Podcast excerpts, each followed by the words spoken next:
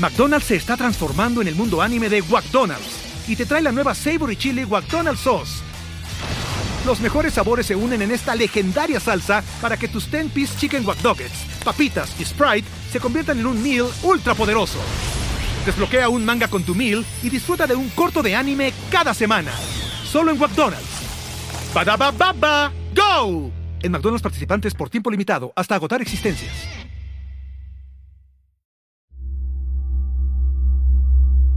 Bienvenidos a Supra Cortical, yo soy el doctor Rafa López y me da hoy mucho gusto presentarles a Edurne Terrones, que es mi invitada del día de hoy. Ella es ingeniera industrial, consultora en creatividad y nos va a ayudar muchísimo a platicar sobre el tema de la creatividad y sobre la innovación.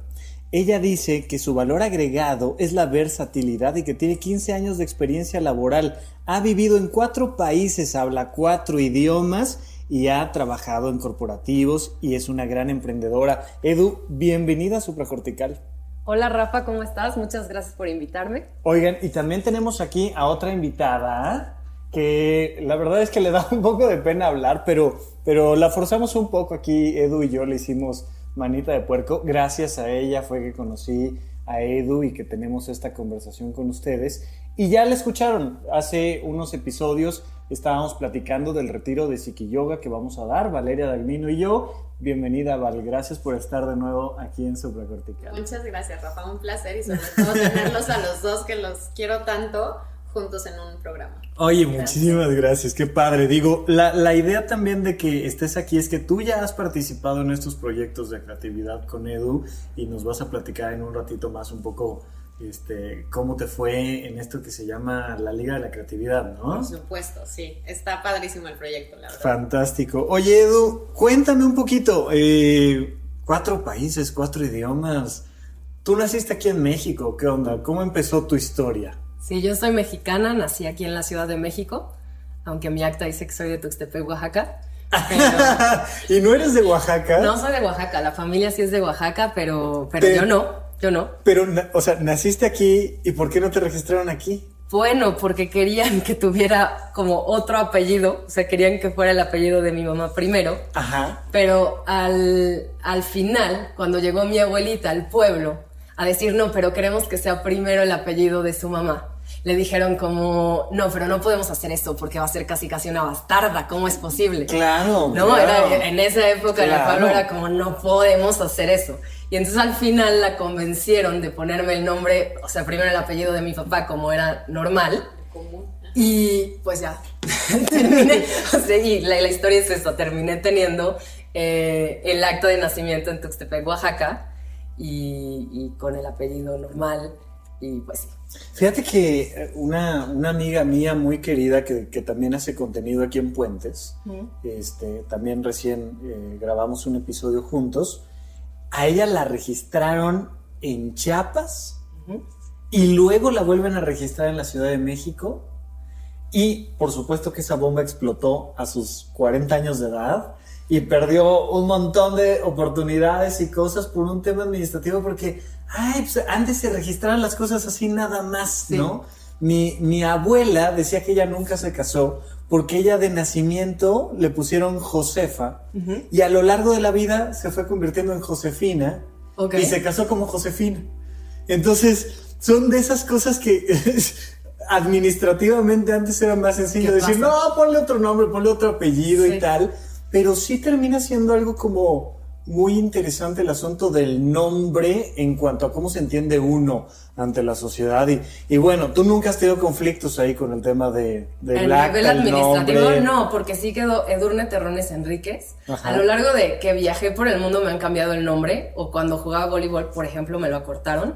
Pero no, o sea, sí está Edurne Terrones Enríquez, que es mi nombre completo y no hubo ningún problema. Me dio algunas ventajas, porque el hecho de que yo fuera de Tuxtepec, Oaxaca, cuando haces tu pasaporte aquí en México, pues te pasan mucho más rápido. Eh, la familia es de allá, pero pues yo nací aquí. Entonces cuando me preguntan siempre hay como un conflicto de personalidad, pero es más interno, no es administrativo. Es como, no, ok, sí soy de Oaxaca, tengo que recordar que según nací en Oaxaca, pero, claro. pero en realidad sí nací aquí, o aunque mi acta, o sea, lo tengo que recordar. No digas que eres de la Ciudad de México, eres de Tuxtepec, Oaxaca, pero es más como interno, más que administrativo. Y creo que me he acostumbrado a que me cambien el nombre porque decir Edurne es un poco difícil. Entonces la gente me dice Edu, Dudu, Duda, Du. O sea, me han cambiado diferentes, dependiendo del país he tenido diferentes nombres. Entonces, apodos, o, ajá, exactamente. Y, y de verdad, insisto, porque es algo importante a nivel psicológico. Tú a ti en tu cabeza, ¿cómo te dices? Porque yo, yo me gusta mucho esta historia, esta, esta manera de ciertas poblaciones donde una vez que te conviertes en adulto, te apropias de un nombre, tú eliges tu propio nombre y te metes esto en la cabeza, ¿no? Entonces, eh, yo de manera muy natural he ido posicionando el Rafa Rufus en todos lados. Y entonces, Rafael López, hay cientos de miles de ellos.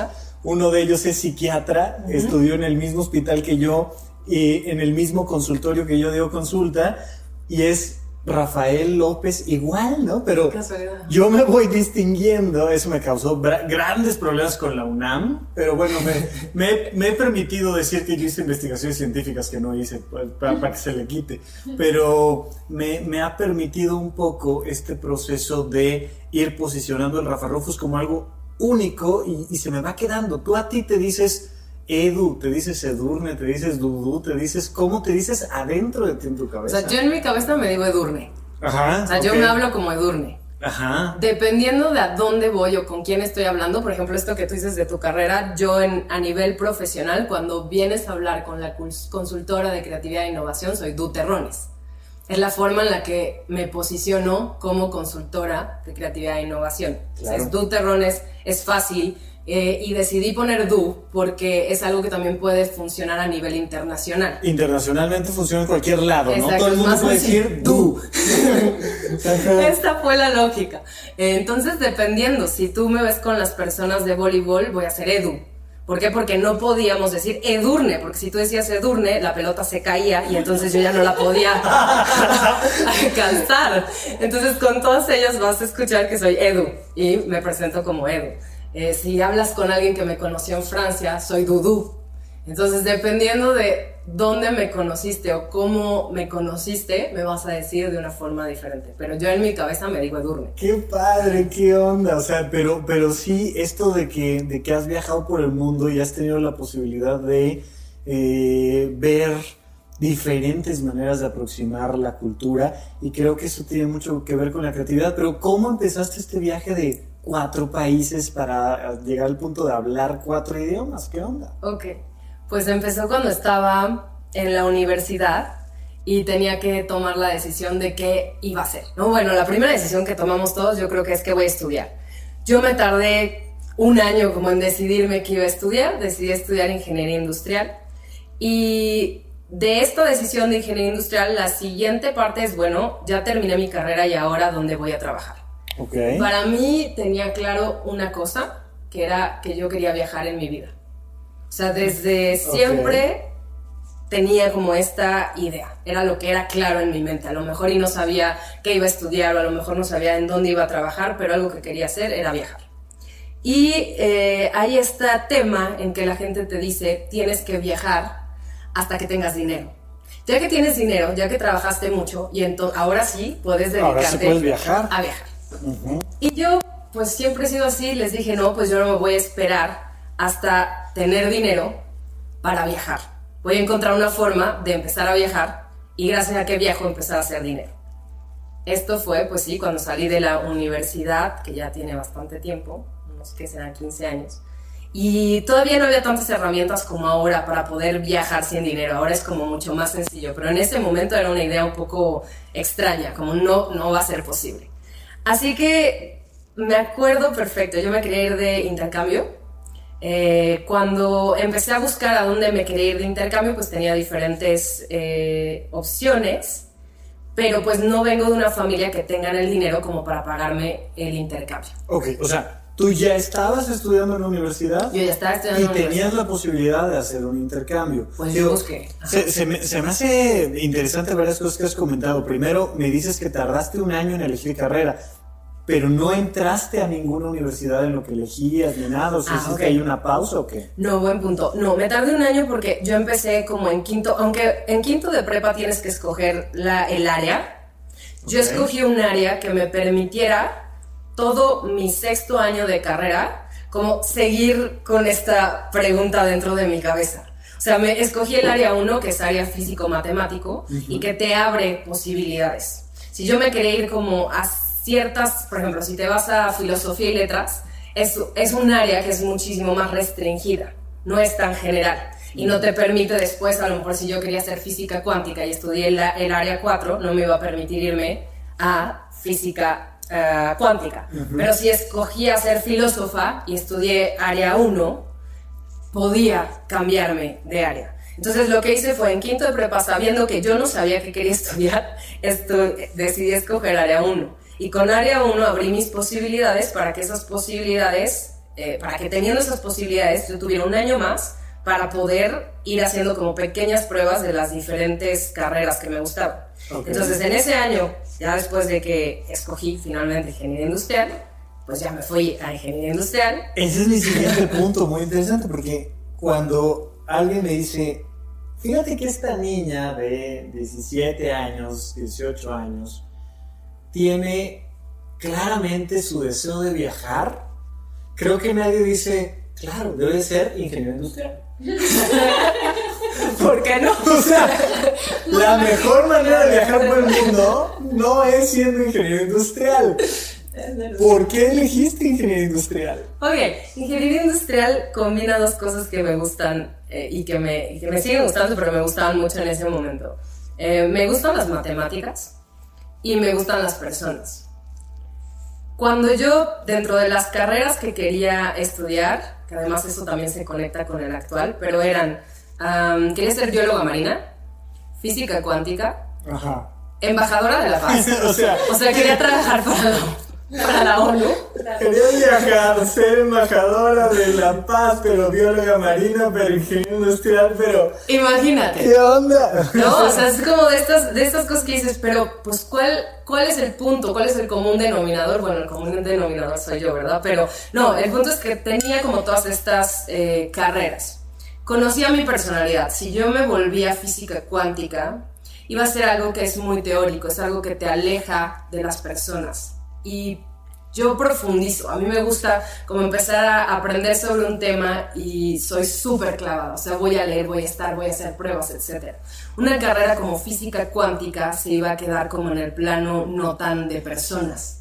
Y creo que toda mi personalidad se hubiera moldeado a hacia algo más como teórico, mucho más abstracto, más de lo que es la creatividad e innovación que hoy me dedico, que sigue siendo abstracto. Pero bueno, está como más ligado con la gente. Entonces, por eso fui descartando. Dije, física cuántica creo que no es la, mía. Pero cabe mencionar que sigues leyendo libros de ah. agujeros negros y de el último que leíste. No, tienes razón, justo de agujeros negros. O sea, sigue siendo parte de lo que me apasiona hoy. Sigo, sigo yendo. Es el de Stephen Hawking de agujeros negros, justo. Ah, tal cual. Sí, es agujeros negros. Y te explica cómo. Pero es divulgación científica. Por ejemplo, este es divulgación científica. Y era justo lo que estaba yo pensando, que con tu facilidad de palabra y toda la creatividad que tienes, tal, pues aunque hubieras hecho física cuántica, probablemente estarías dedicada a las personas. Puede ser, sí, tienes razón. O sea, a mí me preocupa mucho este aspecto que en la preparatoria te dicen que debes de elegir a lo que te vas a dedicar el resto de tu vida. Y te lo piden en un momento en el que no tienes la mínima claridad de absolutamente nada, ¿no? Entonces, sí, sí está muy padre, ¿no? Ahorita lo que, lo que dice, ¿verdad? pues yo le he visto leyendo libros de física. Pero pues no, tampoco es que eso limite la carrera de alguien más. Y y la mayoría de las personas creo que tienen el problema opuesto al que me estás narrando tú, que es que saben muy poco qué quieren hacer, qué les gusta.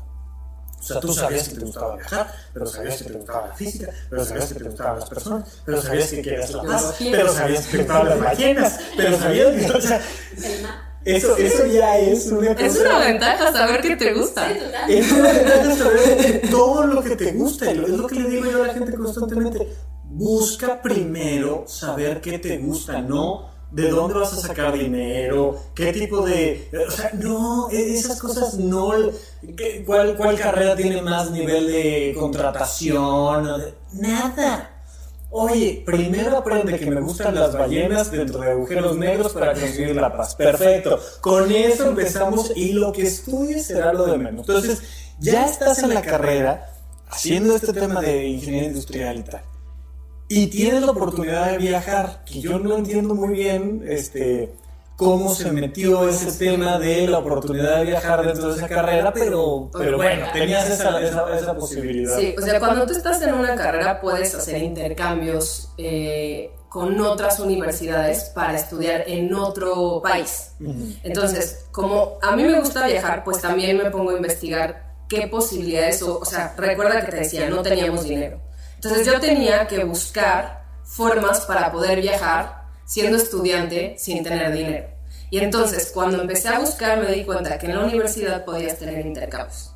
Para hacer los intercambios, lo interesante es que no tienes que pagar más. O sea, ya mi mamá eh, me pagaba una colegiatura. De nuevo, la mayor parte de su trabajo y de su dinero era para darnos educación. ¿Por qué? Porque ella decía, si yo me muero, lo que yo les puedo dejar en la vida es la educación. Así que yo creo que la mayor parte de su salario lo invirtió en nosotros tres, somos tres hijos, y nos dio educación. Entonces, algo importante de este intercambio era que no teníamos que pagar más. O sea, es decir, con ya todo el trabajo que estaba haciendo mi mamá en su vida, iba a pagar pues la escuela que me estaba pagando, pero yo podía estudiar en otro lugar del mundo.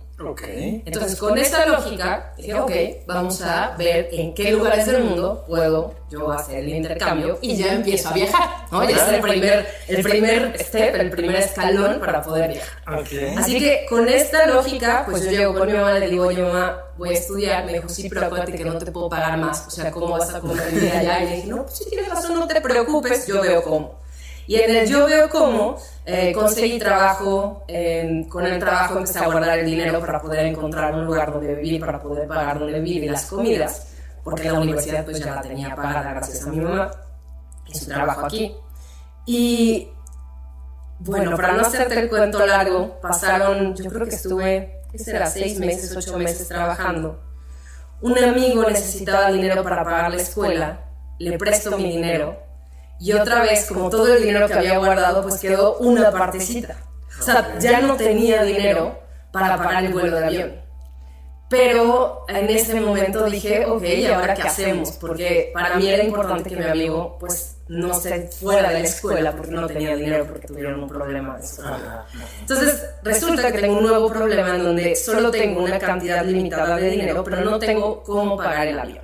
Así que mi objetivo era, ¿cómo llego allá pues de una forma en la que en poquito tiempo, porque además ya me habían aceptado en la escuela, yo me iba a ir en Barcelona. Ya tenía fecha. Ya tenía fecha para llegar, ya habíamos hecho lo del pasaporte, que también es otra historia. Yo tenía un poquito de dinero que me iba a alcanzar según mis cálculos para vivir dos meses, me tenía que quedar seis meses. Entonces eran dos meses de renta. Y en mi mente dije, con dos meses de renta no hay problema. Yo llego, consigo trabajo allá y ya tengo para comer. Ahora solo me falta el avión.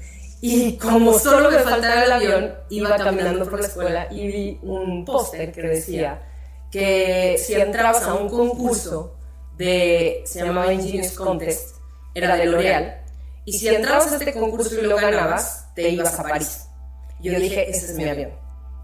Así que claro. decidí entrar al concurso. Ya solo tengo que entrar en un concurso de Y ganarlo, ¿no? Porque era solamente el primer, eh, o sea, las personas que ganaban eran los que iban a París. Sí, sí, sí, Pero bueno, era como mi plan, ya tenía un plan. Así que... Esto, esto es súper importante y vamos a hacer un pequeño corte, quiero que me lo respondas cuando regresemos.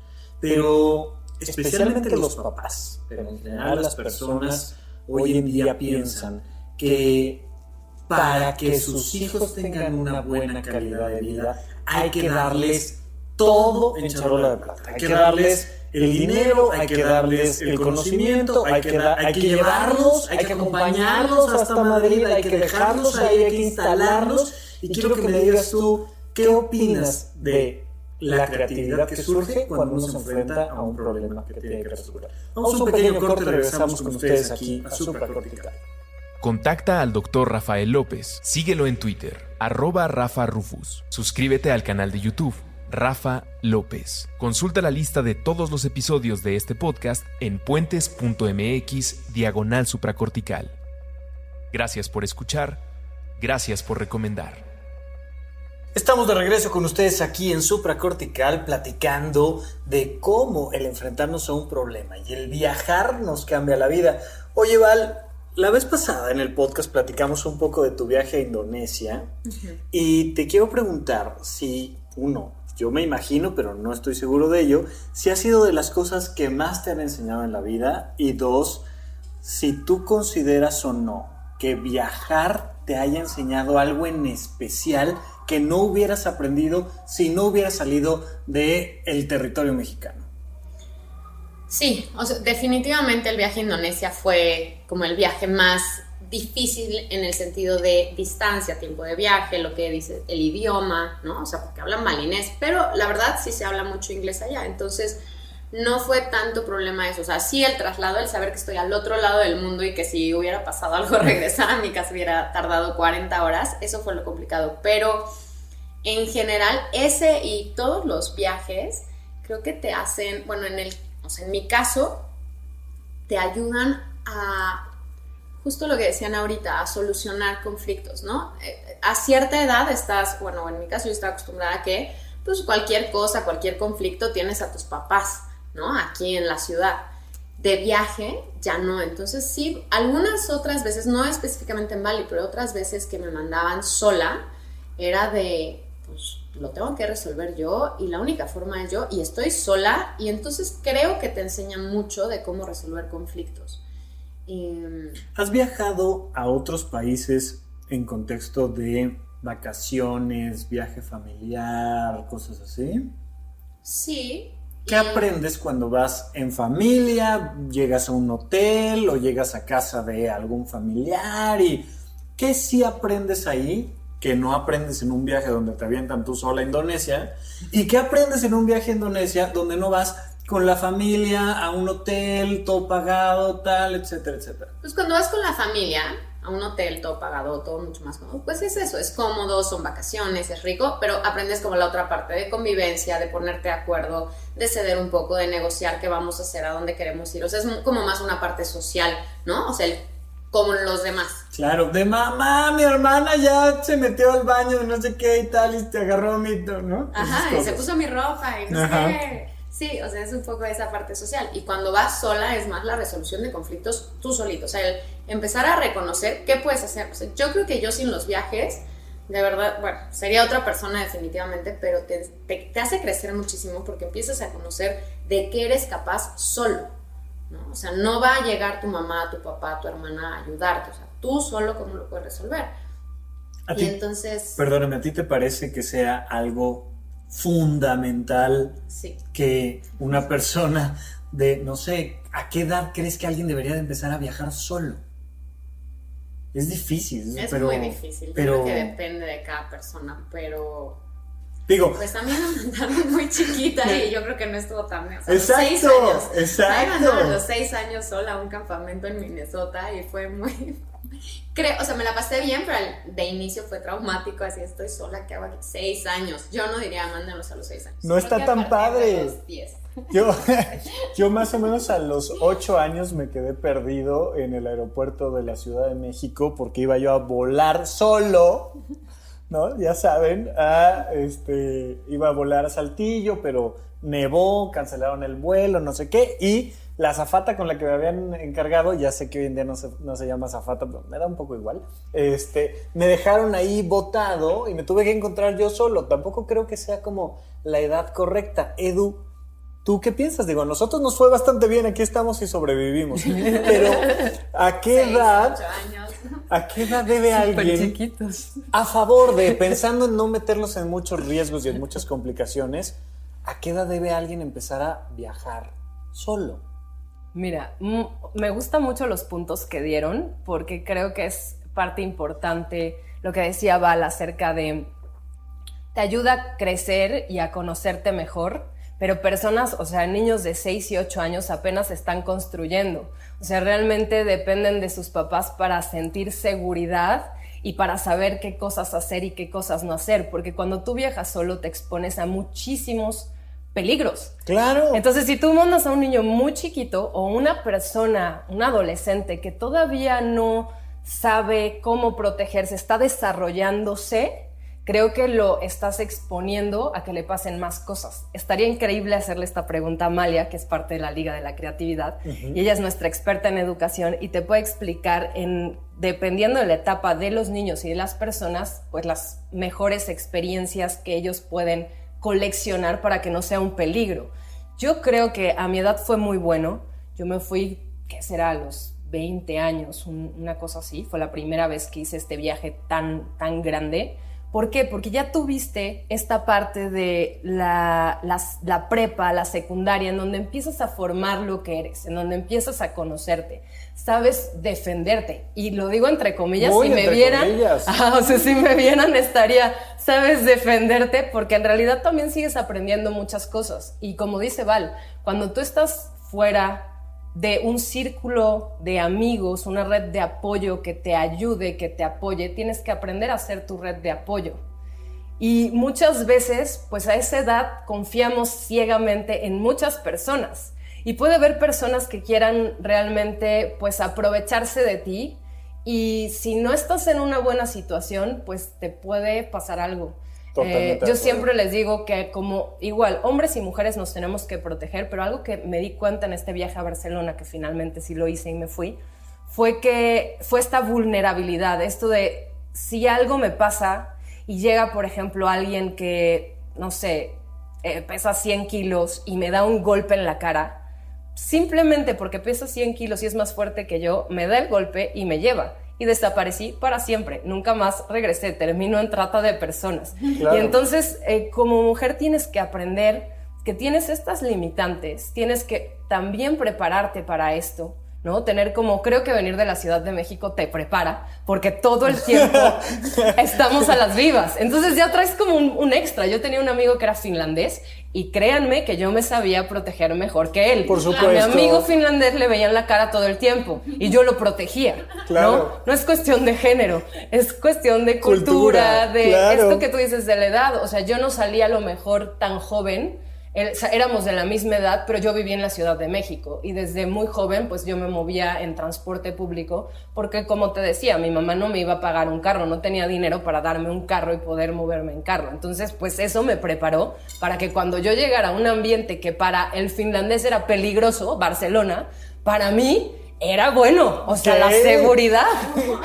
claro, es un lugar súper seguro. Oigan, entonces los tres estaríamos de acuerdo en que es importante viajar solo y eso es algo que nos forma, ¿no? Punto número uno. Sí. Ahora, creo yo, en mi opinión, tú estás diciendo 20 años, estamos sobre todo pensando en una chica, yo, yo diría no antes de los 16 años, o sea, definitivamente no antes de los 16 años. Y mandar a alguien a los 10, a los 8, a los, eso es una locura. Ahora. Depende a dónde. O sea, porque ya a mí cuando me mandaron a un campamento donde estás como contenido en un espacio seguro con gente a cargo, bla, bla, yo creo que depende de a dónde y con quién. Sí, por supuesto. Y hay muchas ocasiones que esas cosas salen bien, insisto. Yo, para empezar, me iba a la primaria solo. Viajaba de Almoloya de Juárez, donde yo vivía, a Toluca. Hacía yo 30, 35 minutos en llegar a la escuela y me regresaba solo. salía de la primaria, tomaba mi camión, me subía, tal. Toda la primaria fue así. De los seis años en adelante eh, me mandaron a, a Memphis, Tennessee, a buscar a mi papá que estaba trabajando allá, este, cuando tenía yo 14 años. O sea, sobrevive uno, sí, termina uno teniendo un podcast, sí, sí, pero en realidad creo que sí se requiere de un poco más de edad y por supuesto que a un niño de 8 años en un campamento le puede ir bien y a un hombre de 25 años le puede pasar algo. O sea, evidentemente sí, pero bueno, cuídense, pero viajen solos. Sí, creo que es difícil tener un criterio como fijo. Claro. Y es entenderte tú como persona y si vas a tener a tus hijos, entender a los hijos el momento, a dónde, por qué, y, eso puede ayudar. Totalmente de acuerdo. Y entonces, ganaste el concurso de L'Oreal. Sí, exacto. Me agarró dándole un trago al, té. Ganaste el concurso de, de L'Oreal y te fuiste a España entonces. Sí, ganamos el concurso. Eh, éramos un equipo de tres personas, trabajamos durante cuatro meses, eh, ganamos el concurso, nos vamos a París y ya tenía mi vuelo, que era lo que faltaba. Ya tenía el dinero para dos meses para vivir allá ganamos el vuelo de México a París, hablé con las personas de, del concurso y les pedí que me pusieran el vuelo de regreso después de mi intercambio para que pudiera aprovechar el vuelo redondo y solamente tuve que utilizar parte del dinero para comprar un vuelo para llegar de París a Barcelona. Y entonces esa fue eh, la primera vez que viví fuera y que empecé a viajar con poco dinero. Ok, entonces sí se puede viajar con poco dinero. Yo digo que sí, yo creo que sí. ¿Qué hubiera pasado si no ganas el concurso? Porque ah. había una muy buena posibilidad de que no ganaras el concurso. Muy alta. Hubiera buscado otra opción. Ese es el punto, que, que, a mí me parece que es importante. La gente normalmente no se da cuenta de esto. Es como, ah, es que como ya no salió bien lo que yo estaba pensando, entonces ya se acabaron mis planes. No, solo no salió bien eso que estabas pensando. Busca otra manera de conseguirlo. Y estoy prácticamente seguro que una chica a sus 20 años que quiere irse a España, que dice, ese es mi vuelo para irme, voy a ganar ese concurso, si no lo hubiera hecho, hubiera encontrado otra manera de llegar, ¿no? Yo digo que sí. pero eso no lo sabemos. hubiera encontrado la forma, seguro. ¿Cómo tú, Val, estás segura de que Edu hubiera encontrado la forma? ¿Qué ves en ella que te hace afirmar eso?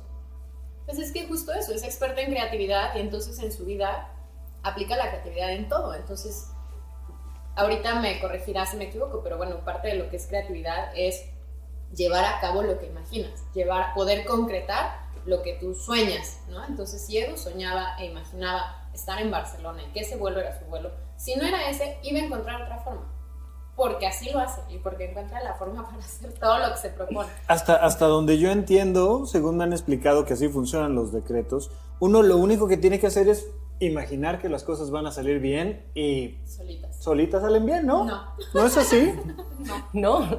Bueno, yo no, yo, no, yo no conozco esto de decretos, no es como mi expertise, pero sí conozco lo que es ser creativo. Y alguien que es creativo tiene que hacer, tiene que actuar, tiene que trabajar, tiene que buscar.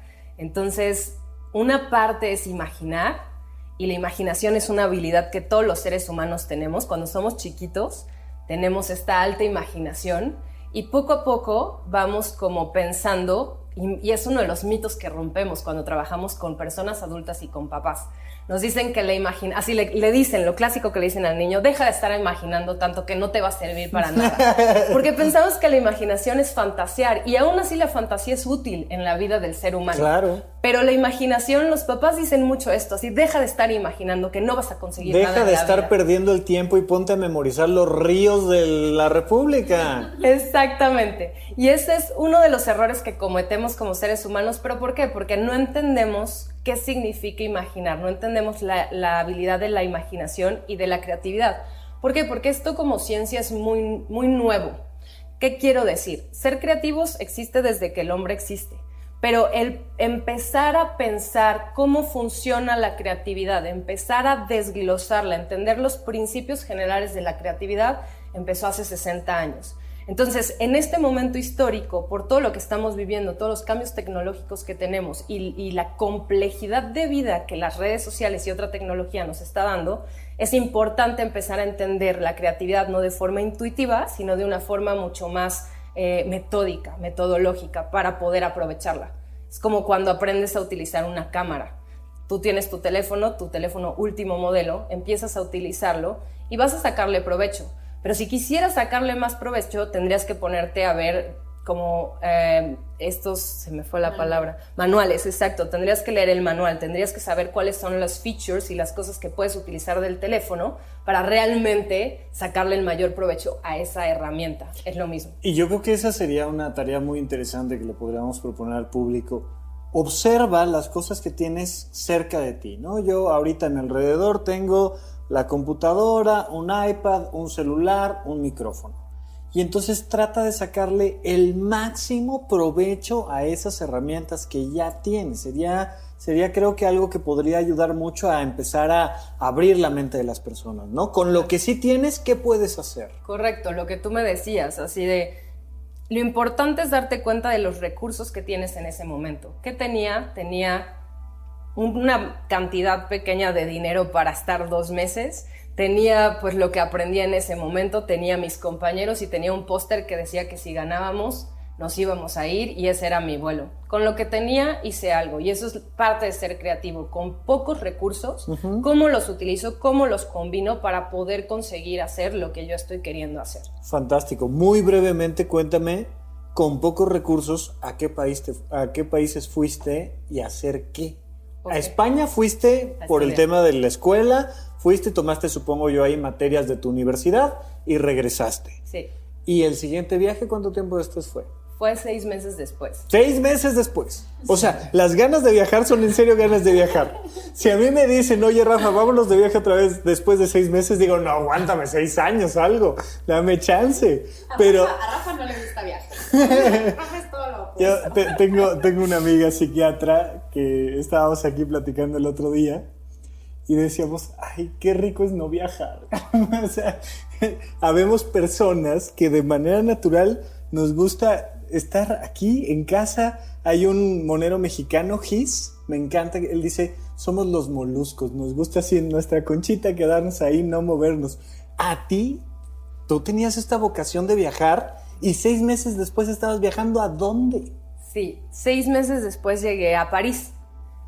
o sea, regresé a, París, pero realmente de trabajo, porque fue pues mi punto de entrada para ir a Barcelona. O sea, no es lo mismo, llegué a España y me crucé a París, me fui a Europa y conocí España, Italia, París, carrera. No, regresaste sin recursos, porque además lo que habías ganado, ahorrado y el viaje que te habías ganado, pues ya se había acabado. Ya, en vivir. ¿Y ahora cómo le hiciste para llegar a París? Ok, pues fue y es un punto en cómo un trabajo te abre otra oportunidad. O sea, yo trabajé cuatro meses para ganar ese concurso. Llegamos al concurso y el concurso lo perdimos. O sea, nosotros participamos a nivel internacional, ganamos a nivel nacional México, por eso nos fuimos. A nivel internacional perdimos el concurso, no ganamos el concurso, pero em, uno de los jefes de allá nos vio, me vio y me ofreció trabajo. Entonces, cuando me ofrece trabajo, me dice, bueno, pues es en finanzas. Y yo, ok. Claro. Pero es en París, ok, perfecto. Pero ¿y tú estudiaste qué? Ingeniería industrial, pero no hablas francés. No, no hablo francés. Pero en seis meses yo aprendo francés. es que eso está padrísimo. O sea, en este caso, y era justo lo que platicábamos, Val y yo hace ratito, ¿no? Que, ¿y qué si pierdes el concurso, no? Pues en este caso, el primero lo ganaste, el segundo lo perdiste y de todas maneras tenías manera de llegar a París. Y te dicen, bueno, pero pues hay que hablar francés. Ergo, supongo tu mente dijo, pues ahora tengo que aprender francés. O sea... no, le dije, voy a aprender francés los 106 meses que esté de intercambio. No te preocupes y tengo otros seis meses en México. Entonces, en un año yo aprendo francés. Pero hasta donde me han dicho, para aprender francés se requiere dinero. Ah, bien, bueno. Eso es lo que todo el mundo piensa, ¿verdad? Sí, para viajar a España se requiere dinero. Para viajar a París se requiere más dinero. Y para aprender francés, no, hombre, se requiere mucho dinero y mucho tiempo. Exacto. ¿Y luego? Bueno, pues me, dijo que sí. Ah, mm, le di mi mail y estuvimos en contacto para que pudieran darme los papeles y poder hacer todo el trámite. Regreso a México. ¿Por qué tenía que regresar? Porque tenía que acabar la escuela era una condición de la escuela, entonces teníamos que regresar a nuestro país de origen, acabar la escuela, seis meses, me titulo, empieza a contactarme el que en ese entonces fue mi jefe para hacer la visa para irme a París. Em, por supuesto, yo en ese momento no sabía francés porque los seis primeros meses de Barcelona, pues no los dediqué a estudiar francés, aprendí tres palabras con mis amigos de intercambio franceses que me intentaban ayudar y sabía decir vino rojo, no más. Ah, los siguientes seis meses pues fueron terminando todo el, pues, la escuela, el trabajo. Es difícil en tantos cambios y tantas cosas que tienes que hacer aprender un idioma, como bien lo dijiste. Entonces, una semana antes de irme al trabajo, yo todavía no sabía francés, le pedí a un amigo francés que estaba de intercambio en la escuela que me diera una semana intensiva de los básicos, así de cómo pronunciar ciertas cosas, cómo leerlo, eh, saber los números y compré, porque en ese entonces no había todavía smartphones, compré un diccionario chiquito de francés español y me lo llevé en mi bolsita y llegué a Francia. Y recuerdo que llegué el primer día a Francia, con mi jefe dije, mire, todavía no sé francés, pero podemos hablar en inglés, que tampoco sabía bien, por supuesto, y en portuñol, porque él no sabía español, pero sabía portugués, y entonces como que echaba unas palobritas, y le dije, con esto, pues en seis meses no se preocupe, ahora sí voy a aprender, pues ya estoy aquí. Ok, estamos de acuerdo que no eras la mejor candidata para el puesto. no. O sea, por supuesto que no. Es que.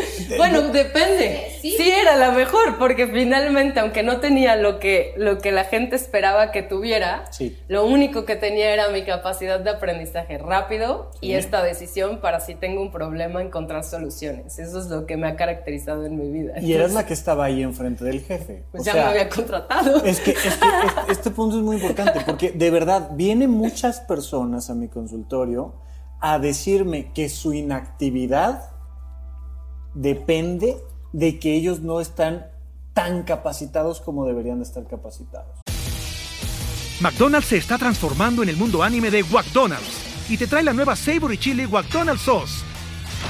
Los mejores sabores se unen en esta legendaria salsa para que tus 10-piece chicken wack papitas y Sprite se conviertan en un meal ultra poderoso. Desbloquea un manga con tu meal y disfruta de un corto de anime cada semana. Solo en McDonald's. baba ¡Go! En McDonald's participantes por tiempo limitado hasta agotar existencias. Y entonces, es que no hablo francés, entonces no me puedo ir a París. Es que no tengo dinero, entonces no me puedo ir a Madrid. Es que no hablo inglés, entonces tampoco...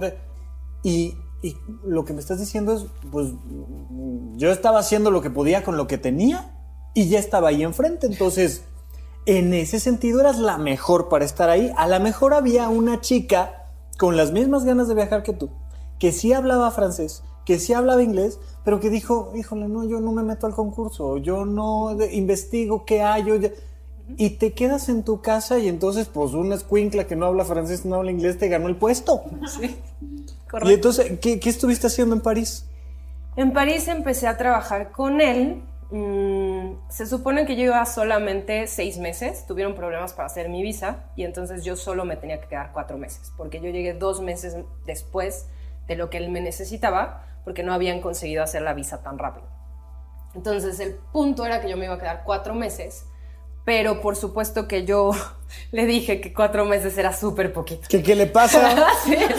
Oiga, sí, ya crucé. Está viendo lo que me costó de trabajo venir y ahora me quiere regresar. Ajá. Y luego. Entonces, pues nada, él me dijo. Eh, pues él, él, se acababa su, su, periodo y pues él no se quería quedar conmigo. Por supuesto que no, porque las primeras veces que me pedía cosas en francés, me acuerdo, me pidió algo que, que necesitábamos hacer y yo no entendí nada, lo hice mal. Imprimí para todos los directores como no sé cuántas hojas mal impresas, no lo pudieron corregir. Bueno, tuvimos como demasiados problemas de comunicación, por supuesto. Y yo no creo, yo creo que se dio cuenta de su error y dijo, hijo, esta mujer, yo ya no la quiero, se acaba su contrato y pues ya, yo no voy a volverla, volverla a recontratar. Pero te hacían tus entrevistas con recursos humanos y la persona de recursos humanos vio que cuando llegué no hablaba nada de francés. Y después de estos cuatro meses que estuve, ya hablaba francés. Entonces ella agarró y me dijo, bueno, si te quieres quedar, encuentra a alguien más que te quiera dar trabajo. Dije, ok. Pues regresé con el grupo de personas con el que estábamos, porque estábamos en la zona americana latina, eran los directores, y pues yo empecé a, le dije a mis compañeros de, pues tengo que encontrar a alguien que me dé trabajo para quedarme, y eso se lo comentaron a un director, una de las directoras dijo, pues tráiganla, le hago una entrevista, me hizo una entrevista, le gustó mi perfil, me pusieron en un proyecto de dos meses. O sea, tu perfil es una niña que acaba de aprender francés hace cuatro meses que la están corriendo del trabajo. Exactamente. O sea, es, que... Pero con muchas capacidades. Con muchas capacidades, sí. Yo lo que trato aquí de expresar es lo que la mente de las personas normalmente usa para frenarse. ¿Sí? Ay, ¿qué tal si me corren? Y ya que me corrieron, es que ya me corrieron, ¿quién me va a contratar? Y aquí lo que me dices es, pues se dieron cuenta de que era un error, de que no era la, la mejor calificada porque no hablaba francés, pero ya había estado cuatro meses y ya hablaba francés y ya podía decir, oigan, ¿alguien me puede contratar? Y... Sí, sí. ¿Quién te dio trabajo ahí? Entonces, y ahí empecé en desarrollo de producto, o sea, yo empecé en finanzas, empecé en desarrollo de producto. Lo interesante es que yo estaba en un grupo, eh, la zona América Latina en ese entonces estaba en Francia y todas las personas con las que eran mis compañeritos de trabajo, vamos a ponerlo así, eran los directores. Entonces eso es interesante porque te ven, ven tu evolución y van conociendo en el segundo proyecto que estuve de desarrollo de producto, pude trabajar con los equipos que también estaban ahí para la zona América Latina y salió muy bien. Les gustó mucho, eh, era trabajar con personas, era contactar, era traducir, yo tenía que trabajar con las personas de informática, eh, de la fábrica, la gente de desarrollo de producto, la gente de marketing y fue ahí donde me empecé a dar cuenta que esos proyectos complejos, en donde tienes que trabajar con personas, donde tienes que traducir, donde tienes que entender más allá de un idioma, es lo que a mí se me facilita. Y entonces me fue muy bien y de ahí otra persona dijo, ah, pues yo también quiero contratarla. Me volvió a preguntar, me hizo una entrevista, me quedé en compras Ah, bueno, y en, en, ese inter, en lo que la de compras me descubrió, trabajé con las personas de logística, de calidad, de medio ambiente, en pequeños proyectitos. Que supongo yo te fueron ampliando tu visión del mundo cada uno de esos proyectitos. Sí, claro, la visión y sobre todo el negocio. Porque yo empecé a conocer, yo trabajaba en la, en la parte de operaciones. Entonces, en la parte de operaciones, pues tienes todos estos diferentes departamentos que normalmente si tú empiezas tu camino de forma clásica, que es entrando por la fábrica, pues tú vas a empezar solamente en uno de los departamentos y es muy difícil que tú empieces a entender la forma, primero la visión global, la interacción entre los diferentes departamentos y también la parte jerárquica.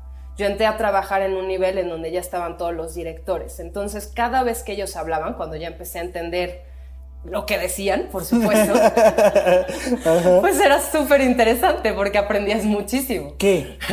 aprendías el negocio, aprendías cómo, cómo un director empieza a tomar decisiones, cómo un director ve la visión global del negocio y no empiezas en la fábrica en donde solamente ves una línea. Estamos de acuerdo que es toda la diferencia ver el negocio de arriba hacia abajo, desde, la, desde el puesto del director, que de abajo hacia arriba, desde el puesto del obrero. Sí, porque como... Sí. Sí, la, la, gente normalmente tiene esta idea de que pues aprender de finanzas o de mercadotecnia o de organización en general de las empresas, lo que sea, pues eso es para los que les gustan las finanzas y para los que entienden de impuestos y para esas cosas.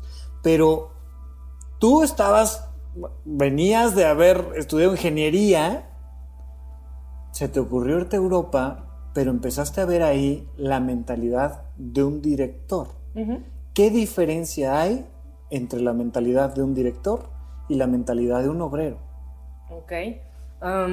como mentalidad. Como mentalidad, ah, es una pregunta difícil, pero si yo tuviera que decirte qué aprendí con mis directores, Creo que hubieron varias cosas. La visión que tienes como mucho más amplia. Un director es capaz de poder ah, enfocarse en algo como muy específico, en un problema, en un, en a lo mejor en la línea de producción, pero también tiene la capacidad de conectar la línea de producción con la estrategia global. Y esa estrategia global tiene que ser a corto, mediano y largo plazo y dependiendo del director con el que trabajes va a tener un largo plazo mucho mayor. La gente que es más operativa este, viven en el corto plazo. O sea, son personas que viven para hoy y mañana. Y les cuesta trabajo porque no han desarrollado esta mentalidad de largo plazo, de, ok, de largo plazo y de cómo conecto mi trabajo a todo lo demás que está aconteciendo. Entonces, es difícil que las que, una persona operativa pueda entender estas conexiones entre lo que él está haciendo y cómo impacta a un negocio que, tiene que crecer en 30 años, en 40 años. Eso es muy importante. Eh, es importante que, por eso muchas veces los directores pasan mucho tiempo tratando de hacer que las personas entiendan cómo su trabajo, esa cosa que haces, esa cosa que tú estás haciendo en la, en la línea de producción, o sea, cuando tú revisas una botella, cómo impacta a nuestro negocio a 10 años, a 20 años, a 30 años. Entonces creo que para resumirlo, podría seguir hablando, pero algo que tiene que tener un director es no vivir en el corto plazo, ver a largo plazo, poder separarse eh, cuando hay un problema, los mejores directores con los que yo trabajé son capaces de decir, ok, entiendo el problema. Cuando tú eres operativo, que a mí me pasó, te a lo mejor te empiezas como a preocupar demasiado de esto no está pasando, qué es lo que está ocurriendo y empiezas como a estresarte. El director se va a mantener tranquilo. ¿Por qué? Porque sabe que aunque eso no funcione, en ese momento tal vez el impacto no es mayor y si hay un impacto mayor sabe cómo eh, arreglarlo y corregirlo. Entonces, no sé, son como... Digamos que la gran diferencia entre un operador y un director, creo yo, y me lo contestas regresando de nuestro corte, es su nivel de creatividad. Vamos a un corte y regresamos con ustedes aquí a Supracortical. Participa en la unidad de psicoterapia intensiva. Transmisiones en vivo con el doctor Rafa López. Suscríbete al canal de YouTube. Rafa López. Unidad de Psicoterapia Intensiva. Martes cada 15 días a las 9 de la noche. Rafa López en YouTube. Estamos de regreso con ustedes y antes de que nos fuéramos al corte estábamos platicando un poco de una visión por la cual yo quería llegar igual del otro lado al tema de la creatividad. Creo que la mayoría de las personas están acostumbradas a escuchar sobre la creatividad de cero, de decir, es que tenemos que ser creativos, es que es importante, es que tal. Y yo lo que te preguntaba ahorita es, bueno, ¿qué pasa en esta visión del director? Y me marcaste dos puntos muy interesantes. Punto número, bueno, tres creo. Punto número uno, el director piensa a largo plazo. Punto número dos, si hay un problema, no se estresa, resuelve, planea, ve cómo impacta en todo lo demás. Y punto número tres, él tiene la visión global para ver cómo cualquier elemento, sea que esté funcionando bien o mal, va a impactar en todo lo demás. Y tiene como esta visión en red que le permite tomar decisiones y ser el director. ¿Tú consideras que la creatividad es eso o hay otros elementos dentro de la creatividad del ser humano que habría que marcar y puntualizar? ¿Qué es la creatividad? Okay es bien interesante y súper profundo y complejo, pero sí, esas tres características que acabas de resumir muy bien, Rafa, son puntos importantes de la mentalidad de un creativo. Ok.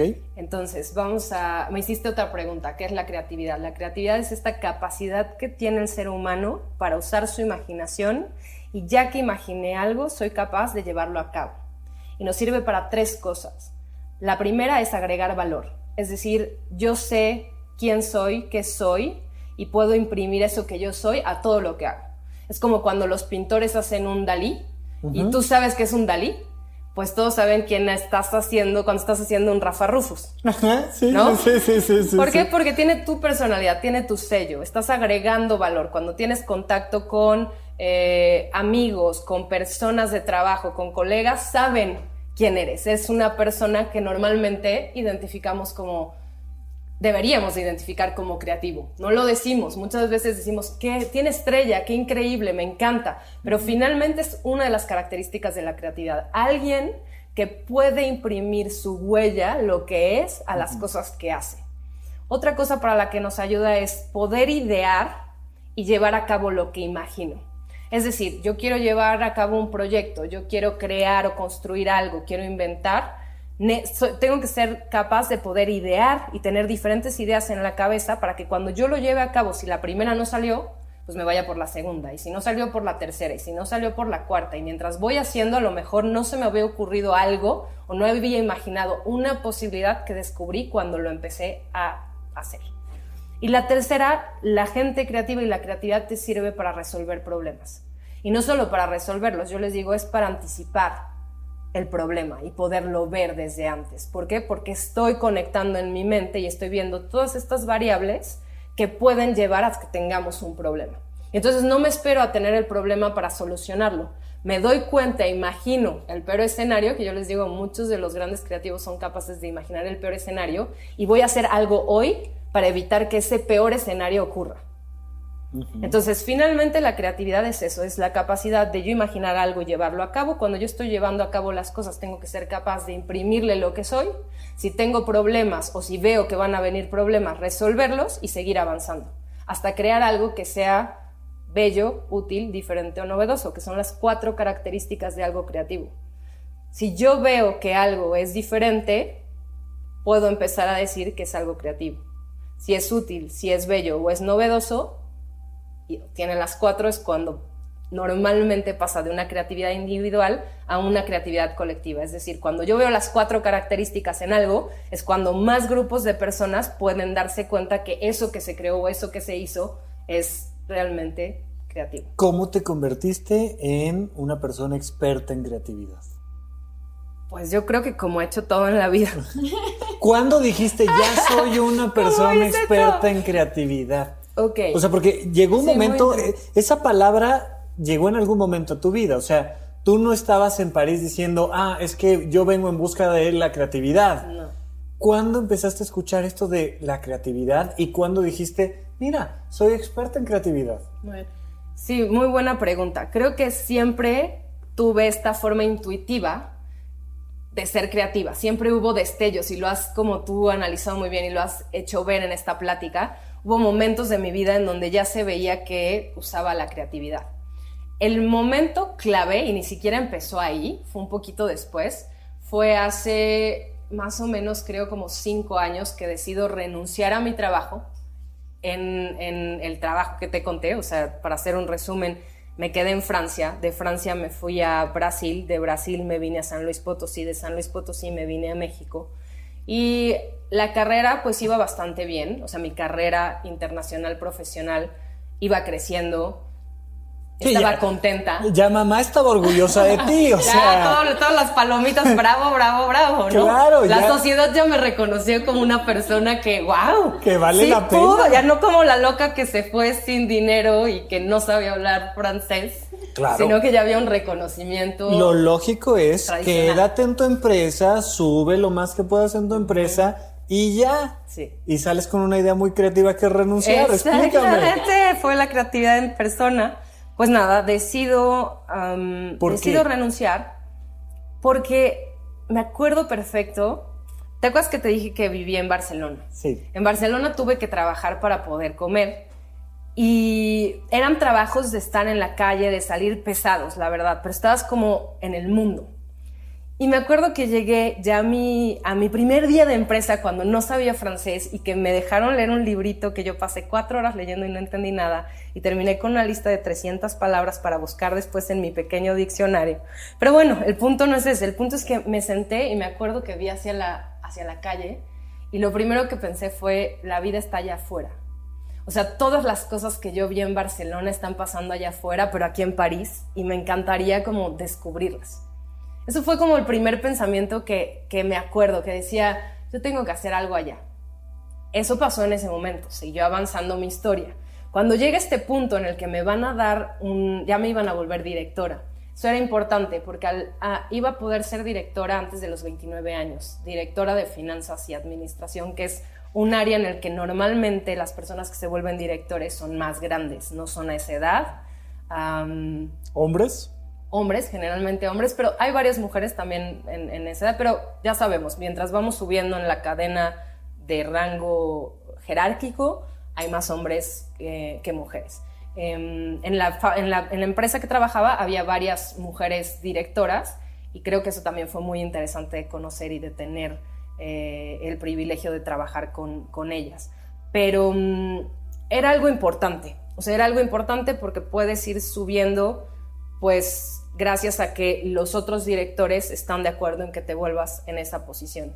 Era una posición difícil porque era, era un reto en el que, mm, pues sí, no era tan sencillo que te lo dieran. Así que yo estaba muy contenta. Después de eso era irnos a Nueva York, o sea, dentro de mi carrera podías escoger carrera nacional o internacional, como vimos la mía era internacional. Entonces el objetivo era estar cuatro años en esa posición y después irnos a Nueva York, Estados Unidos hacía todo sentido, me encantaba, pero yo dije, son de esos momentos en la vida en que tienes que tomar una decisión. ¿Qué haces? ¿Sigues por esto todo lo que has trabajado? Porque llevas seis años trabajando y no ha sido fácil para este momento. Eh, sigue una continuidad o te arriesgas y entonces haces eso que pues tienes la cosquillita desde hace mucho de quiero hacer algo por el mundo que no sé. No sabía en ese momento qué quería hacer, no sabía hacia dónde iba a ir, lo único que sabía era que quería utilizar mis talentos y lo que era para ayudar a las personas. Era lo único que sabía. después de un tiempo de pensarlo y de negociaciones y de hablar, decidí que no quería seguir, que quería descubrir esta otra parte que yo sentía que era como lo que tenía que hacer. Y decidí renunciar y me di un mes de vacaciones y después de ese mes de vacaciones empecé a pensar qué iba a hacer y tenías en, la casa, su casa, todos los que están escuchando, que chiquita no van a entrar. Vamos a llegar hoy todos hoy. Tenías una pared en donde empecé a poner todos los problemas de las personas, del mundo, de México.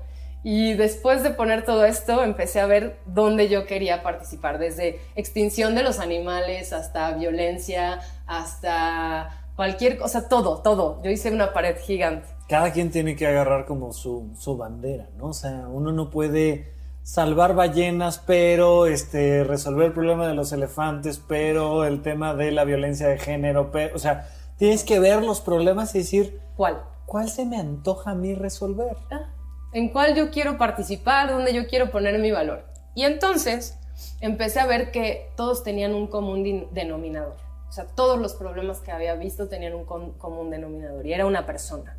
Una persona que cuando hacía algo no trataba de disminuir los impactos negativos que tenía su acción o que generaba problemas. Yo hacía algo, creo algo y entonces generó más problemas, ¿no? Y de ahí dije, bueno, pues si todo el común denominador de todos los problemas son las personas, pues ¿qué voy a hacer? Y entonces todo empezó con, creo que las personas tienen que estar inspiradas. Y entonces tú veías en mi pared la palabra inspiración y de ahí empecé a pensar, pues claro, el proceso de creación. Y entonces hay un proceso creativo, pero ¿qué es el proceso creativo? Y cómo funciona la creatividad y cómo funciona esto y qué podemos crear para ayudar a las personas y una persona que va a hacer algo, pues lo haga bien, o sea, o lo haga, y más que bien, lo haga de una forma en la que no impacte a otras personas y no creen más problemas o cómo podemos ayudar a la gente para que sepa resolver sus problemas. Y entonces de ahí empecé, como te dije al inicio, soy súper clavada y empecé a investigar y empecé a leer y empecé a ver y empecé a hacer. No solamente, recuerden, eso es importante, no solamente es leer e investigar, empecé a hacer cosas. Y entonces mi primer paso fue, ok, vamos a hacer un pequeño lugar que en mi mente era un, es el primer paso para un parque un parque creativo, un parque que ayude a las personas a aprender creatividad. Pero la gente cuando llegaba me decía, oye, pusiste un restaurante. Y yo, no, es un parque de inspiración. o sea, esto es, esto es un lugar de inspiración, entiendan. Y me acuerdo, abrimos y estaba la o primera sea, persona. un restaurante. Abrimos un. No es restaurante, Rafa. acabo de decir, Rafa. No, sí, exactamente. Era un pequeño local de 25 metros cuadrados eh, mi mamá fue la que siempre me ha, pues como han visto, me ha seguido como en todas este tipo de, para la gente locuras, para mí pasos lógicos. Ah, y entonces abrimos nuestro local y me acuerdo, el primer cliente se acerca y dice, ¿qué venden? Me volteo y digo inspiración y mi mamá, tortas, señor, tortas, véngase. Siéntese, pástele. Y nuestro primer producto mínimo viable era una, eran tortas. ¿Y por qué tortas? Porque en nuestra familia, desde que yo estaba en la prepa, teníamos esta tradición. Cada fin de año, en diciembre, después del 24, el 25 había un recalentado. Y las personas llegaban al recalentado desde las 10 de la mañana hasta las 10 de la noche y comíamos tortas. Y entonces, durante todo ese tiempo, veías a las personas, ves esta unión, ¿sabes? Ves este, ves este humano conectado que habla, que se inspira, que come, que está contento, que está feliz, que está lleno de esperanza, que quiere hacer cosas. Y dije, eso es lo que quiero replicar. eso es lo que quiero que la gente entre a un espacio en donde puedan ser ellos, donde puedan hablar, donde haya confianza, donde puedan crear, donde no tengamos que destruir. Y pues así empezó. Todos sabemos que las tortas son la manera de salvar el mundo. o sea, aquí me gustaría hacer un, un pequeño giro porque quisiera que, Val, nos cuentes tú brevemente cómo conociste a Edu y qué te vendió, porque al final de cuentas te incorpora ella como a un proyecto bien padre, que podría yo ahorita preguntarle a Edu, pero quisiera esta otra parte de lo que tú viste en ella. ¿Cómo la conociste? Pues, ay, es una historia muy, muy bonita. Eh, con, es como muy opuesto, o sea, con muchas cosas lindas y muchas cosas difíciles. Nos conocimos en el temblor de septiembre de 2017, ¿no? Del 19 de septiembre de 2017. Em, estoy haciendo cuentas, perdón. O sea, el, temblor fue un martes y esos días yo empecé a buscar formas de ayudar. No encontraba dónde, no encontraba cómo. A través de Twitter iba aquí, iba allá. Y de repente vi en Twitter que en el CUM eh, se necesitaba gente que entretuviera a los niños que estaban en el albergue del gimnasio del CUM. Entonces me voy al CUM, llego y antes de poder cruzar la puerta y decir vengo a ayudar a entretener a los niños, yo dije a través del yoga, eh, me agarra una señora y me dice, este, ¿a dónde vas? Y yo, no, pues vengo a ayudar y no me dejó ni terminar la frase cuando me dijo, vente para acá.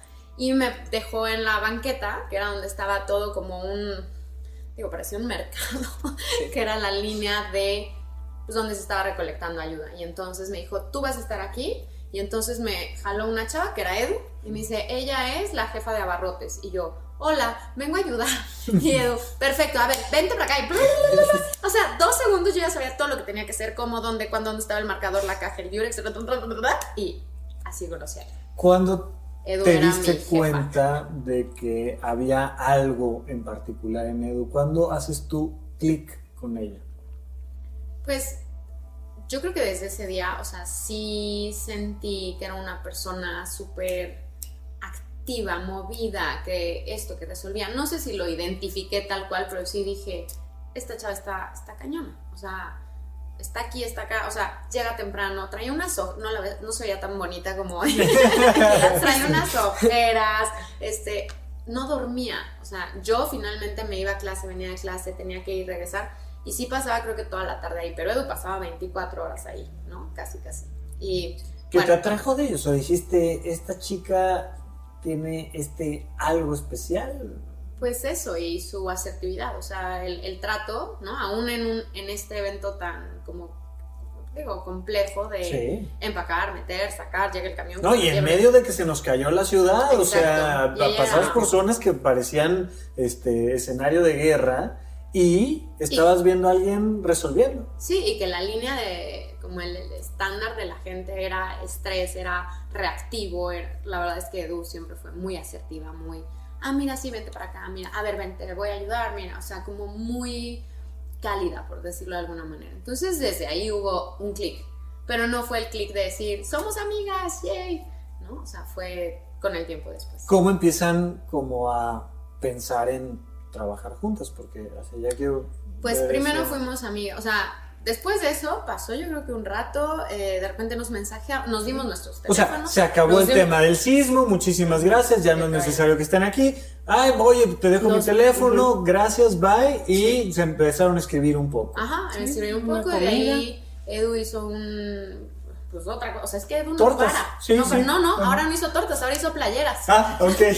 ahora hizo playeras para ayudar a algo relacionado con el sismo, no me acuerdo. Exacto, como ya había pasado tiempo del sismo y la idea era como no hay que olvidar a la gente del sismo. Y entonces era este proyecto en el que a través de las playeras creábamos eh, mensajes que ayudaran en el proceso de resiliencia. Tú comprabas la playera y con el dinero en la playera íbamos a ir a ayudar a una comunidad en Xochimilco que se había quedado, como tú dices, sin nada. Entonces, pues Val ya habíamos, nos habíamos visto para comer, ya, o sea, ya habíamos como hablado y seguíamos en contacto. Le dije, voy a hacer lo de las playeras. ¿Gustas, no? Y... Ajá, ¿quieres comprar una? ¿Te gusta? ¿Quieres venir? ¿Qué hacemos? Y Val dijo, sí, perfecto. Y, la comida. Y de ahí fue una comida, una carne asada, exacto. y luego nos volvimos a ver para comer y luego para tomar un café y luego empezamos a platicar de nuestra vida ya personal. Ya me acordé, fuimos a comer unas crepas. O sea, como que pasó todo esto, pero yo creo que ese día de las crepas fue como el clic de puede, o sea, podemos como seguir saliendo solo para conocernos.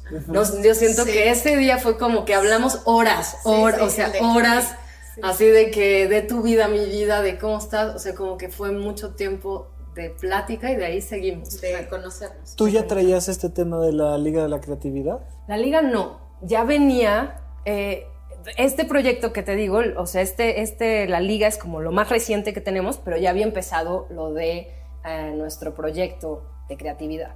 Entonces yo ya sabía que estaba buscando eh, equipo O sea, personas de diferentes perfiles para trabajar conmigo. ¿Por qué? Porque yo sé que como un individuo, un individuo no puede enseñar creatividad. La creatividad es diversidad. Y entonces desde el inicio yo sabía que necesitaba buscar personas de diferentes especialidades, perfiles, etcétera, para que juntos enseñáramos creatividad. Entonces ese proceso ya había empezado, pero no había aparecido la Liga de la Creatividad como tal, todavía no existía. ¿Qué es la Liga de la Creatividad? Ok, la Liga de la Creatividad es especialistas diversos juntos para enseñarle a las personas cómo ser creativo qué es ser creativo y cómo pueden ser creativos en su vida, en el trabajo, etc. Ok. Y conociste a Val y entonces empezaste ahí a, decir, oye, bueno, ¿y tú a qué te dedicas? Y cómo dijiste, no, la puedo integrar al tema de la Liga de la Creatividad. Porque Val justo cuando contó su historia, o sea, en todas estas veces que nos vimos como para platicar y las primeras veces que la conocí, yo le dije, tú tienes un perfil creativo. Obviamente ya cuando... Ok, ¿y qué, ¿qué dijo Valeria eso? No. Por supuesto que no. Sí, exacto. Pero fue a mi clase. Ah, fue, tu clase. Fue a mi clase. Tomó una clase de yoga. Sí. Yo tomé clase de yoga. Ok. Una o dos clases de yoga. Una o dos, ajá, una o dos clases que tomamos y que ahí conocí su trabajo como tal. O sea, ¿qué pasa? Él ella me contó de ella y yo le dije, tienes muchas de las cosas que se ven en los creativos. ¿Por qué? Porque ten en cuenta que yo ya había eh, realizado un estudio, ya había hecho muchas cosas con las personas, o sea, intenté, ya estaba intentando volviéndome eh, experta en creatividad, esto que me preguntabas. Entonces yo ya tenía en mi mente ciertas cosas que podía decir e identificar que alguien era creativo. ¿Cuáles son las cosas que yo vi en Val? Me decía, no, es que yo en algún momento eh, estaba estudiando una carrera, ella era, es contadora, contadora pública, estratega financiera, y decidí irme y hacer yoga. Y llevo 12 años de experiencia en yoga y súper apasionada. O sea, hay como ciertas cosas que te vas dando cuenta que tiene la gente creativa. Y yo se las empecé a ver y yo le dije, eres creativa.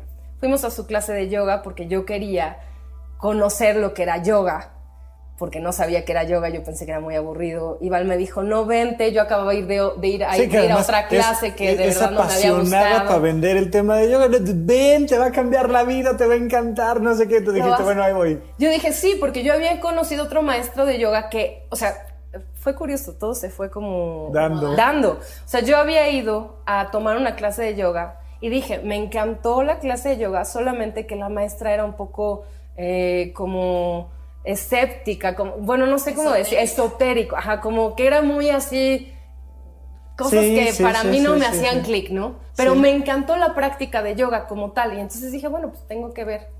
Val me dijo, ¿por qué no vienes a nuestra clase? Fui a la clase y me encantó la clase que daban. O sea, la clase que va a dar. Ya no solo yoga, sino el estilo de la maestra, ¿no? Val te encantó como maestra de yoga. Como maestra de yoga, porque realmente pudo hacer como más concreto el yoga, más ah, enfocado a la parte física, pero no solamente a la parte física. Lo que ella dice también es muy atinado, como.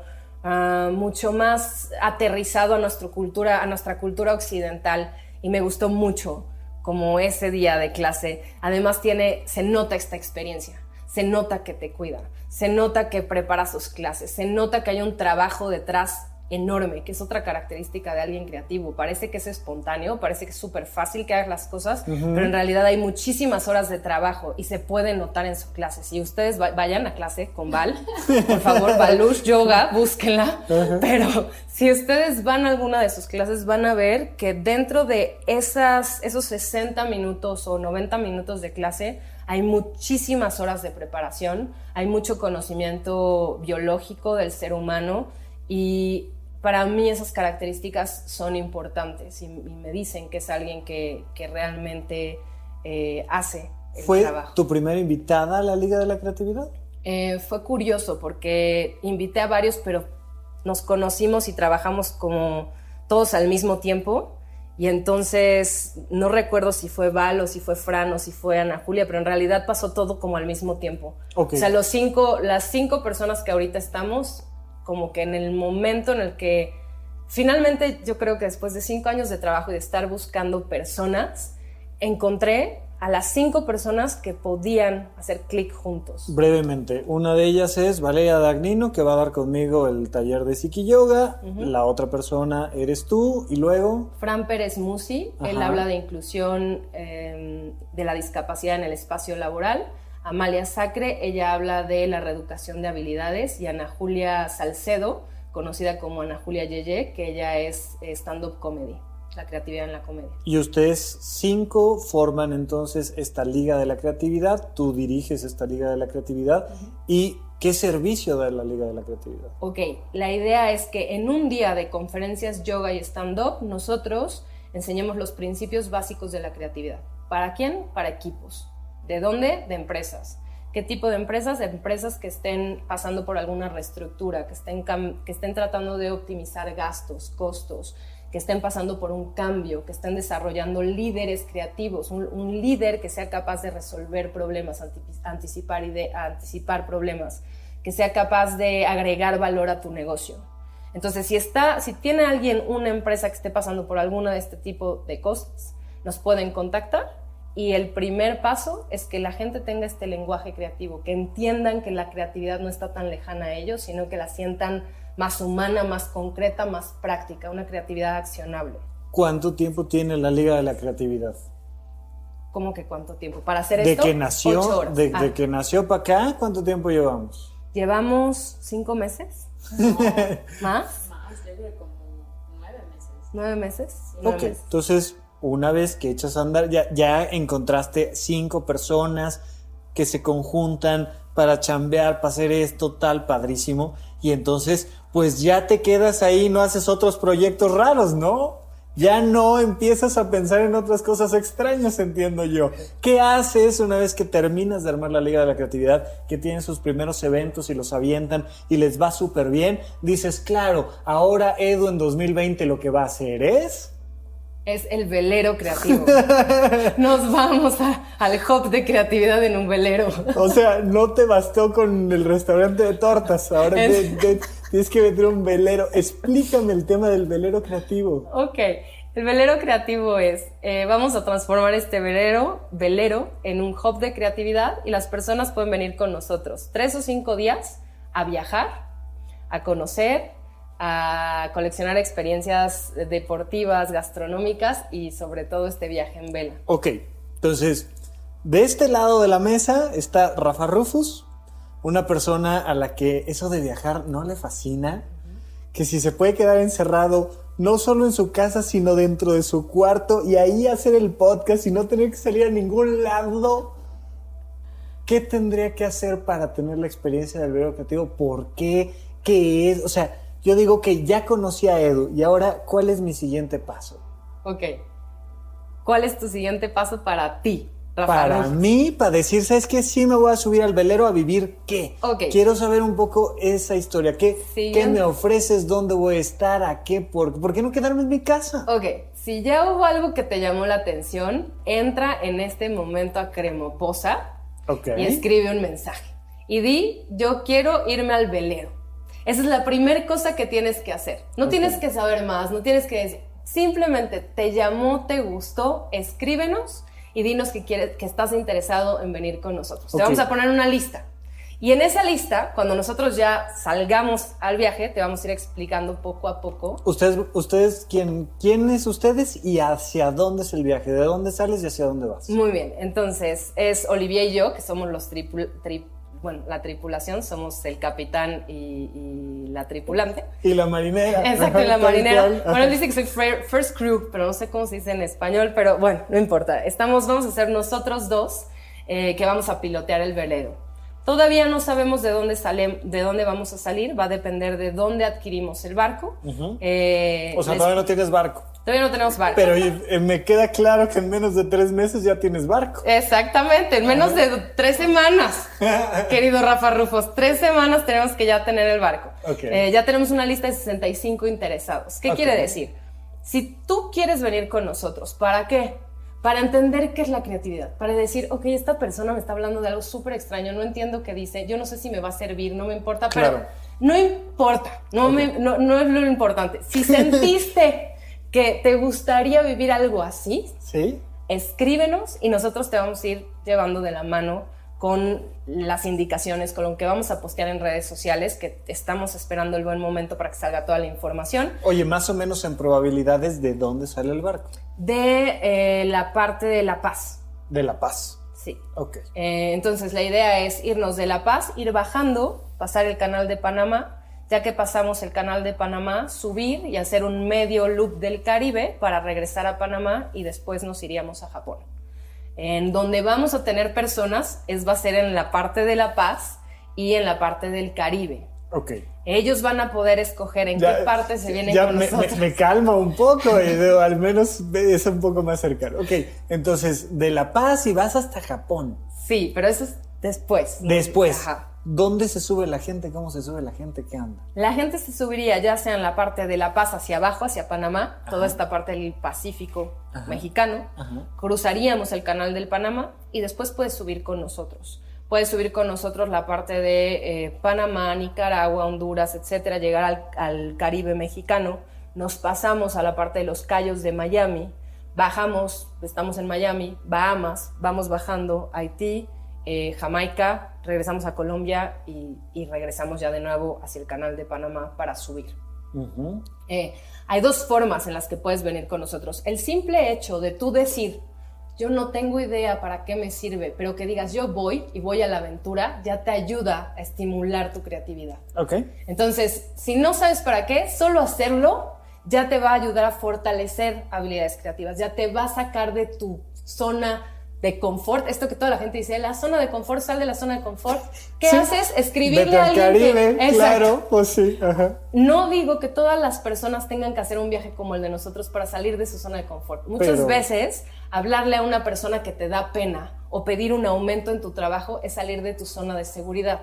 Pero cuando tú haces este tipo de viajes es como más claro y entiendes mejor lo que tienes que hacer. Entonces hay dos formas. Puedes decir, me voy y empiezas a preparar tu viaje y empiezas a ver y empiezas a hablar con nosotros. Eso ya te va a ayudar a que tú estimules tu creatividad. Y, ah, y la otra forma es que digas, a mí sí me interesa participar en un aprendizaje semi-guiado, le decimos, o sea, uno es aventura, este vienes a la aventura y conoces con nosotros. No te vamos a hablar de nada de creatividad, solamente vas a viajar y, y ya. Y el semi-guiado es, vamos a tener ciertas actividades, vas a tener que coleccionar ciertas experiencias para que nosotros te podamos enseñar principios de cómo una persona creativa piensa, cómo piensa, cómo siente, cómo imagina, qué actúa. Y el objetivo es que a través de este viaje tú aprendas principios que después puedas traducir en tu vida de todos los días. Pero para mí lo importante es, si te llama la atención, contáctanos. Estás en la lista con estas otras 65 personas que ya están, que desde que fue una idea hace cuatro años y medio tengo la primera persona ahí registrada que dijo, yo me voy con ustedes. Y que esperó cuatro años y medio hasta que lo conseguimos hacer. Y, y verás que te mandamos información y te vamos a ir ayudando para que entiendas cómo darle sentido al viaje.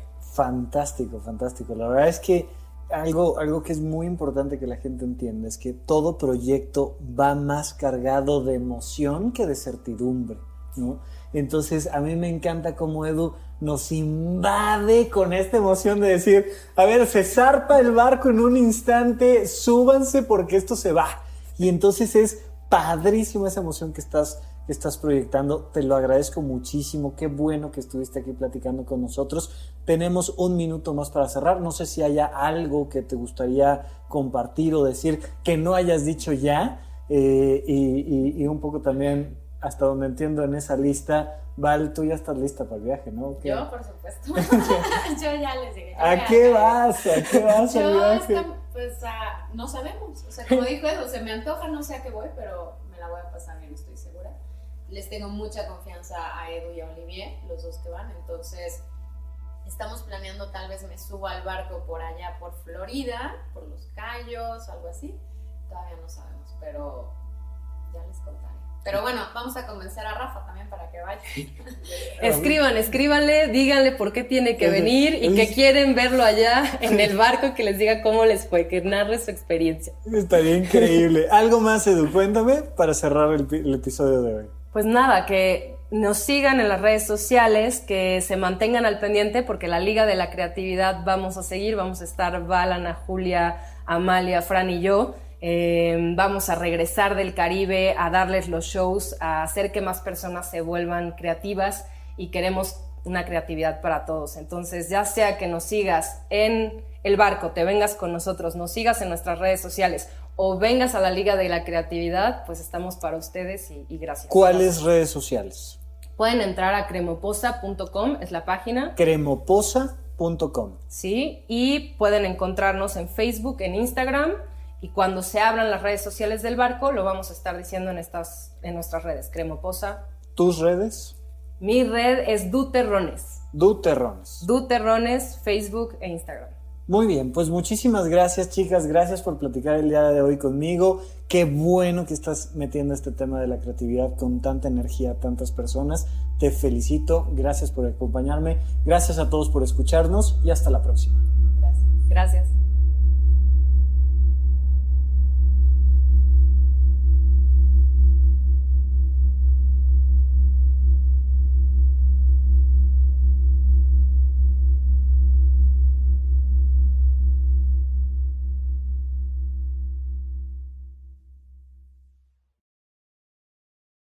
Hello, it is Ryan, and we could all use an extra bright spot in our day, couldn't we? Just to make up for things like sitting in traffic, doing the dishes, counting your steps, you know, all the mundane stuff. That is why I'm such a big fan of Chumba Casino. Chumba Casino has all your favorite social casino style games that you can play for free anytime, anywhere with daily bonuses. That should brighten your day a little. Actually, a lot. So sign up now at chumbacasino.com. That's chumbacasino.com. No purchase necessary. BGW. Void were prohibited by law. See terms and conditions 18 plus. ¿No te encantaría tener 100 dólares extra en tu bolsillo? Haz que un experto bilingüe de TurboTax declare tus impuestos para el 31 de marzo y obtén 100 dólares de vuelta al instante. Porque no importa cuáles hayan sido tus logros del año pasado, TurboTax hace que cuenten. Obtén 100 dólares de vuelta y tus impuestos con 100% de precisión. Solo con Intuit TurboTax. Debes declarar para el 31 de marzo. Crédito solo aplicable al costo de la presentación federal con Turbo Tax Full Service. Oferta sujeta a cambios o cancelación en cualquier momento.